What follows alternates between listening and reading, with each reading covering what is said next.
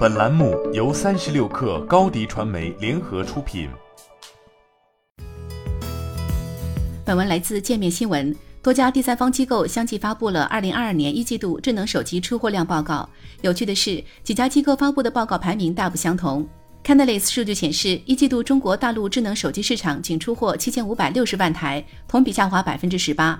其中，荣耀以一千五百万台出货量和百分之两百零五的增长率登顶，OPPO 则以一千三百九十万台出货量位居第二，苹果、vivo 和小米位居三至五位。Counterpoint Research 报告则称，今年一季度中国智能手机销量同比下降百分之十四，至七千四百二十万部。厂商方面，vivo 以百分之二十的市场份额成为了第一，OPPO、苹果、荣耀、小米排名二至五位。而在 c i n o Search 的报告中，一季度的冠军变成了 OPPO，荣耀紧随其后，vivo、苹果、小米排在后三位。为什么每家都是第一？从具体报告来看，各大机构的统计口径存在差别。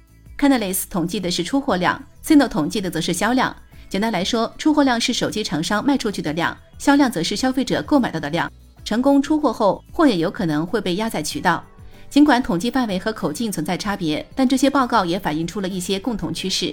第一，中国智能手机市场持续低迷。按照惯例，一季度通常是需求和产量双双下降的时期，而疫情的反复则再次为手机产业链的运作和消费带来阻碍。第二，逐渐夯实供应链和渠道关系之后，荣耀在一季度实现了强势反弹，是少有的逆势增长厂商。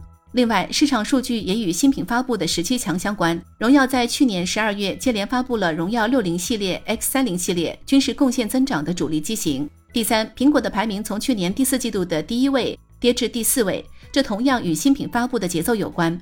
不过，iPhone 十三、iPhone 十三 Pro Max、iPhone 十三 Pro 仍然是热销的单品，在营收和利润上存在较大优势。华为逝世后，争夺华为失去的市场仍是各大厂商的竞争焦点。华为终端 CEO 余承东近日透露，华为的产能已经基本恢复，今年消费者购买华为手机将更加方便。不过，仍仅支持四 G，华为手机可能会损失一定竞争力。c a n a l y s 分析师表示，宏观经济的不确定因素将进一步损害就业市场和消费者信心。尤其是影响低端市场，国内厂商别无选择，今年只能继续加大对中高端市场的投入，以对冲大众市场设备销售放缓的风险。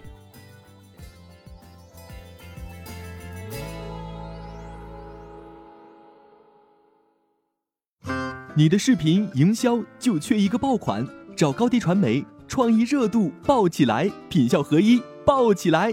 微信搜索高低传媒，你的视频就是爆款。